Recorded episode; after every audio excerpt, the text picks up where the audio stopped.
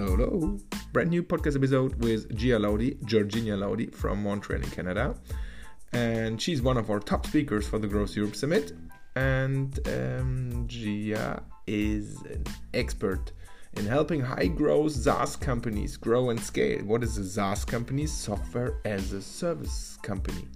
Means subscription businesses. So, a really, really special topic but really really interesting if you have to do with uh, SaaS companies because we have two podcast episodes for you part 1 and part 2 and we are just talking more than 45 minutes about the typical problems typical issues typical solutions um, yeah for SaaS companies. It's easy like this. And um, yeah we had a lot of fun for sure. And uh, there were a lot of insights and solutions. So I'm pretty sure you will get at least one growth hack for you you can bring to execution instantly. Have fun!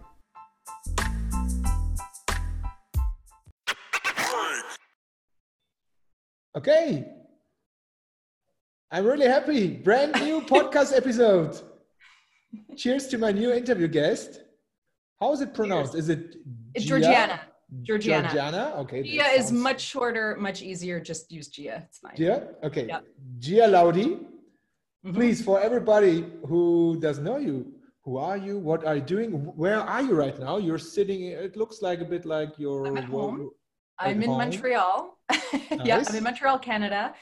Uh, yes, and I am working from home, but I always work from home. This is Yeah. not odd for me. Uh, our team is completely remote and Okay, cool. uh, international, so we are. Uh, well, where where is the best place to start? Okay, so uh, I work with clients uh, with my company Elevate, with my um, business partner Claire Suellentrop. We also run. Um, Forget the Funnel, which is uh, really uh, much more of a, content and learning sort of series for uh, people who are responsible with growing uh, SaaS companies, uh, Mhm. primarily SaaS companies uh, that are in the B2B space.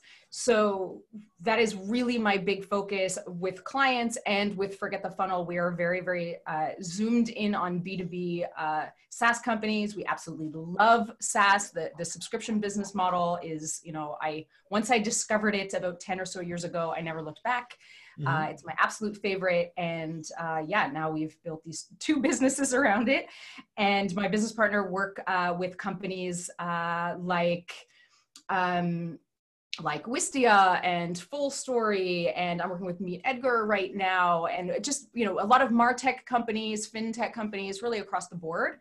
Um, anyways, I, I won't talk about the companies that we work with necessarily because that's all findable online. But um, on the Forget the Funnel side, we run we've been running workshops for primarily people in uh, like marketing roles, so SaaS Mhm. marketers, Mhm. um, but even though we started out uh, with really trying to address the problems of SaaS marketers, founders made their way in, product leaders made their way in, uh, consultants made their way in, and it's really sort of bl- blown open to a much bigger group of people who are responsible with growing SaaS companies. And so that's who we um, that's who we address, and that's who we you know are excited to help.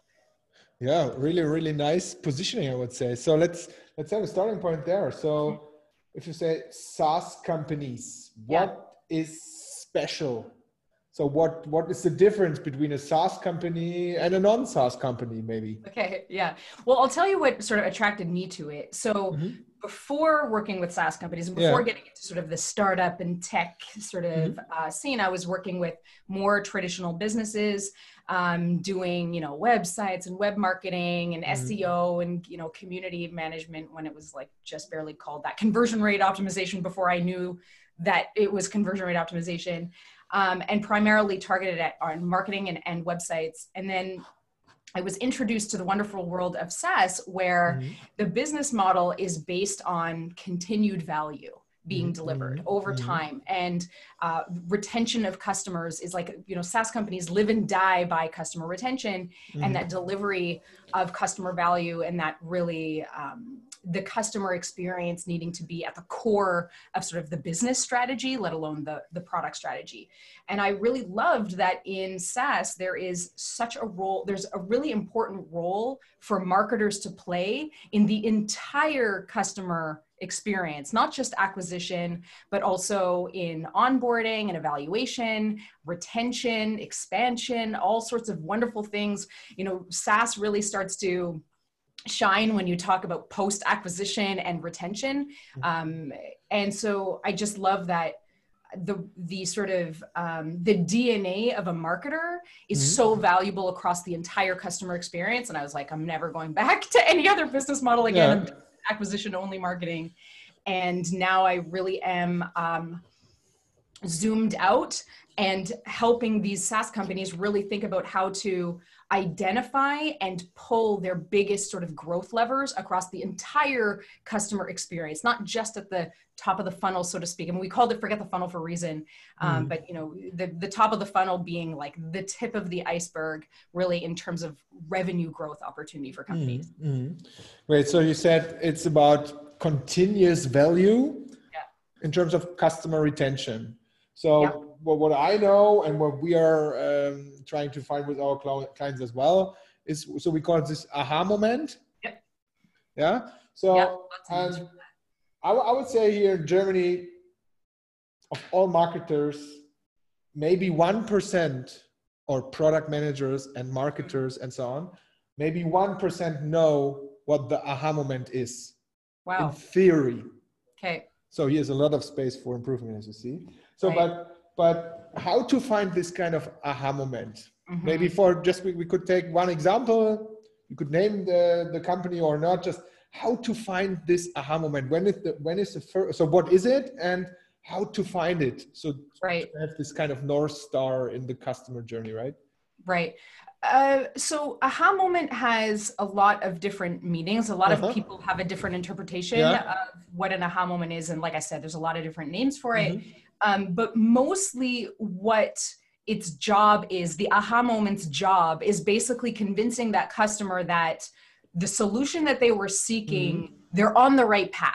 Yeah. They that aha moment might not be this is my solution forever but it is an it's it's a critical sort of moment to get to that aha moment so that the momentum is kept up so that the, the customer says i'm going to i'm going to keep investing in this solution. Mm-hmm. because especially in b2b and in software it's not a one-off purchase. There's an onboarding experience. There's activation points. There's things you need people to accomplish inside of your tool and inside of your product. It can be especially if your product is complex, it can be a big job. And you, if you don't have an aha moment to sort of keep them going, then you will have a you'll have a very hard time activating people in your product and what i mean by activating which i think is even you know more critical to get right than the aha moment mm-hmm. is really somebody using the product the way that it was intended to so that the likelihood that they will get to a frequency of usage and a habit and you know be a retained sort of lifer type customer is a lot higher. So you're looking for like what does an ideal product activation look like? And then after that point what is the ideal what does a really healthy you know uh, high likelihood to retain type customer look like? And if you retroactively go back and look at your customers sort of you, you sort of reverse engineer it you can mm.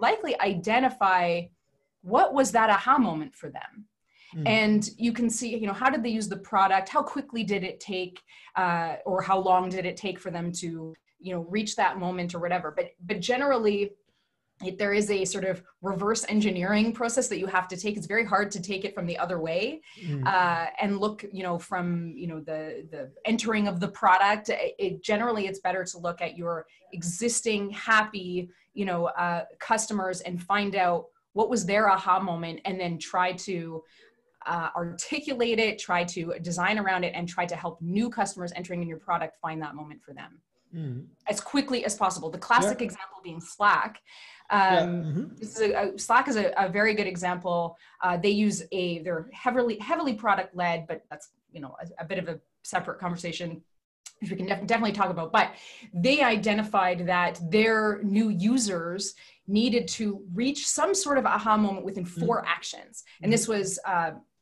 Merci Grace, I believe is her name, and uh, she did a AMA on I want to say it was on Growth Hackers actually. Yeah, Growth yeah, yeah, I've yeah I've seen it as well. Yeah. Yeah, and she mentions you know we identified that it had to be fo- the four actions, and if you think about it, four actions is almost nothing, mm. um, and it was um, you know what i don't even remember what it was the biggest takeaway for me was four actions was sort of this magic number for them where if they could get a new user to take those four actions and hit that aha moment the likelihood mm-hmm. that they would become a customer uh, would be much much higher uh, mm. So that's one example of an aha moment, but mm. obviously there's a gajillion. I, well, I, I, re- I, remember maybe from the same article that they had something like another aha moment as well, and it was like in total for from a team perspective.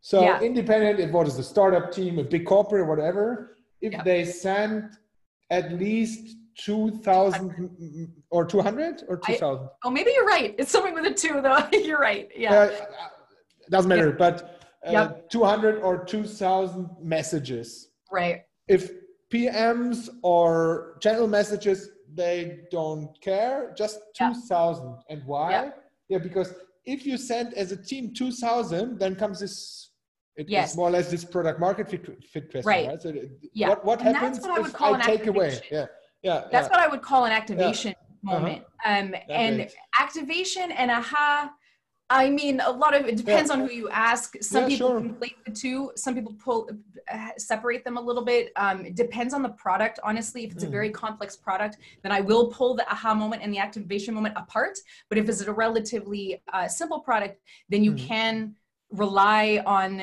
them sort of happening at the mm. same time. But it really, it's product to product, honestly, because. Sure. Um, some some uh, you know companies that i've worked with have super simple evaluation phases of their customer experience and others have very complex and it depends on so many factors how many buyers are involved how many you know hoops do they need to jump through what are their uh, criteria in their how how familiar are they with the criteria of what they need? You know how complex of a problem are they solving are they solving? So um, every uh, SaaS company that I've ever worked with has a slightly different customer experience mm-hmm. sort of success milestones um, and that is really the my my work with SaaS companies really does center around identifying those milestones in a customer's relationship with you so that you can then look at them critically against the current experience that you're delivering and really identify where's the biggest success gap for us that would drive the most amount of revenue solve that and then mm-hmm. go go to the next one and the next one until you have a customer experience that is in line with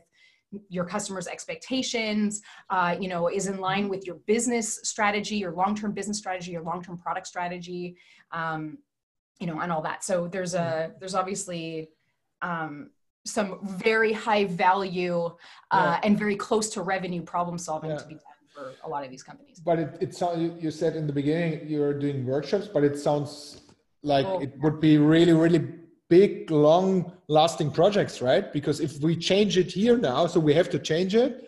I have the feeling there is a, um, a correlation with the product development. You have to sometimes, yep.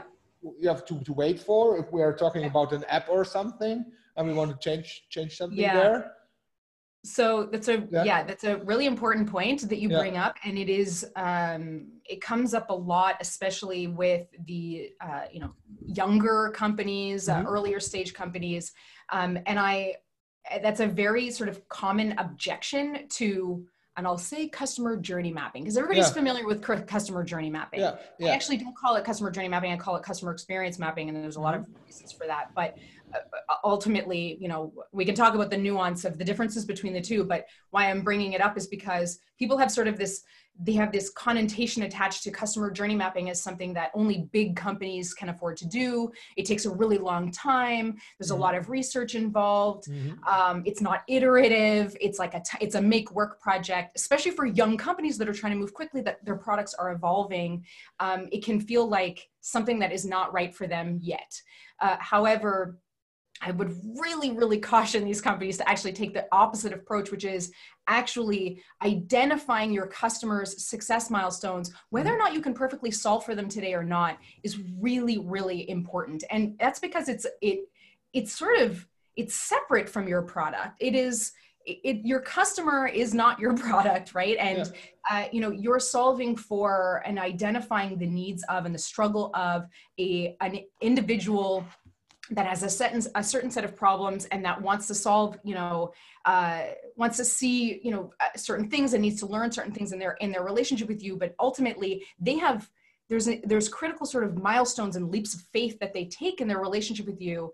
And even if it's simple to begin with even if you have you know just like five like they have a struggle they're mm-hmm. experiencing a pain that they need to solve and they start seeking a solution they start seeking that solution they discover you know some options in the market they start comparing they, they discover you they discover your direct competitors they explore indirect uh, solutions or maybe alternative solutions like spreadsheets is the classic yeah. example right yeah. um, then they go through this phase of like hmm, let me let me see let me try this on for size let me eva- start the evaluation uh, phase where they sort of tinker around in your product and they try to learn it and they try to make it work for them. Then they move on to a stage like they're like, okay, I got it. This is going to work for me. I've developed a habit. I'm bringing my teammates in. This is part of my, you know, tool belt now, whatever you want to call it. Yeah. And then they go into a phase of, what I call growth, growth, expansion, um, you know, all kinds of uh, like, th- again, I always saw the, the, wonderful world of SaaS sort of happens after engagement, which mm. is there's a lot of opportunity for not only retention marketing, but also expansion, mm-hmm. referrals, all sorts of wonderful things happen af- mm-hmm. after that point. Mm-hmm. So even as a young company, you can identify what's going on in your customer's life even just during what was that? Was that five that i said or five or six stages? You can get familiar with that. Will you solve perfectly for all of them right now? No. Will your product evolve? Yes. Will your product evolve out of those stages? Maybe. You might maybe your product might evolve to the point you know in a couple of years where there's an additional evaluation stage because you decide to move into a new market and you're addressing mm-hmm. i don't know you go from addressing just brands to addressing agencies and mm-hmm. agencies mm-hmm. have a slightly different way to you know evaluate sure. a tool potentially so it's it's not a uh, customer experience mapping is not something that only mature companies should do. It is something that actually young companies are so, so well served to do early on because they're thinking about, especially SaaS companies, and I, this is true for every business, but especially SaaS companies, thinking about your success through the eyes of your customers' mm-hmm. success mm-hmm. is so critically important, not only for your business's success, but for your team and as you grow your team and how your team is incentivized to do good work and rather than uh, you know credit cards entered being a kpi mm-hmm. or um, support tickets closed in a month which incentivizes really sort of shitty behavior if i'm being honest um, if you instead motivate your team and and have you know set their performance around things like um, activate product activation or hitting a, a, va- a, first value moment or a value realization moment, mm-hmm. uh, mm-hmm. things like that, them being successful, then your team is uh, not only incentivized in really positive ways, they're thinking about the customer really holistically with the other teams and adjacent teams. Uh, there's a really, uh, there's a much better understanding of what's going on uh, not only in their teammates' lives, but in your customers' lives. You can co create strategies uh, a lot better. It's just like operationally, there's a lot of benefits. Strategically, there's a lot of benefits, and then of course on the customer experience side, there's a lot of benefits. Mm. But it, this ultimately benefits your business, right? Hmm. That, that, that, sounds like utopic. no, it's it sounds like there is a the, the team is in the is in yeah. the focus, right? To the the mindset and the way of thinking and working of, of the team, and Huge. that's that's something what we call this kind of growth hacking mindset, growth mindset, yeah. to focus on the customer.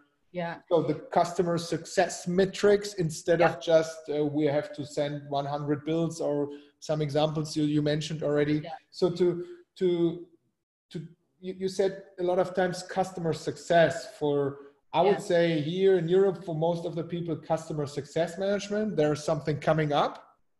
Right. They, they say it's the new way of I don't mean the department when I say customer yeah, yeah that's yeah. exactly what I want to say. Most of the people yeah. say that's the new way of thinking for customer service department. Right. It is. And then, yeah. yeah. And then on the other side, we have these product guys, marketing guys. Yep. They are building the product and the apps and so on. But it yep. is it is different, right? Yes. And when I understand you wrong, it's all my understanding, but it's it's mixed up, right?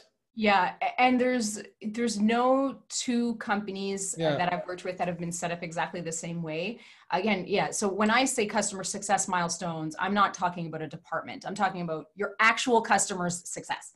Mm. Um, but that said, there is very often, and there there needs to be, especially with product-led companies, there needs to be a success, a customer success function, Mm. and the part of the part of the um, sort of part of the like sort of pain and agitation around the need for customer success is also this push towards product-led Mhm. strategies and Mhm. product-led growth which i love product-led strategies i'm all about it um, you know I, I am definitely a big fan of a lot of product-led strategies but where they often you know where where we often sort of cut a corner is we forget about the actual customer's life we Mhm. forget about looking at the product through uh, the the customer's eyes and really um, remembering that if you are going to scale something that is really about building a relationship Mhm. right so sa- again like saas companies this continued value it's about building a relationship a long-term relationship with your customer so that you retain them over time because if you are not retaining your customers as a you know subscription uh, business then you're not in business. So it's really about building these relationships. And if you are going at building relationships through a product led only sort of approach and with that lens um, without customer success being a really uh, core to your strategy you're not going to be able to you may be able to bring people in the front door. Mm. um, potentially if your marketing is really effective you'll be able to bring people in the front door but you won't be able to activate them and you won't be able to keep them engaged in your product and you won't be able to retain them over time Mm. uh, because they will be hitting their heads against the wall trying to figure out what your product is supposed to do for them. Um, so you really do have to get very close to uh, the pain that you're solving. You have to get very close to what's motivating your customer to continue to learn this damn piece of software. Nobody wants to learn how to use a software. This has got to feel seamless Yeah. and the only way for it to feel seamless for a customer is if you're doing your homework so to speak and doing Mm. your customer your customer research and then applying it Mm, Interesting.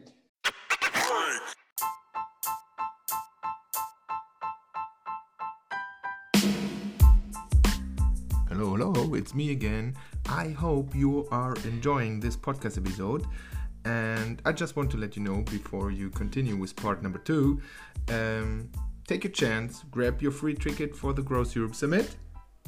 Number one. And number two, take your chance to, uh, to join us at our Growth Hacking Masterclass, our free a weekly um, small consulting session where we come together with uh, 10 to 12 people maximum and just uh, having a chat about growth hacking. What are your special dedicated growth problems? And we try to help you and give you your first growth hack and give you everything what you need to execute it not more not less so have a look in the show notes there you find the link for getting the growth europe ticket and uh, yeah your first free ticket for the growth hacking masterclass would love to see you there. So now continue with part two. Bye bye.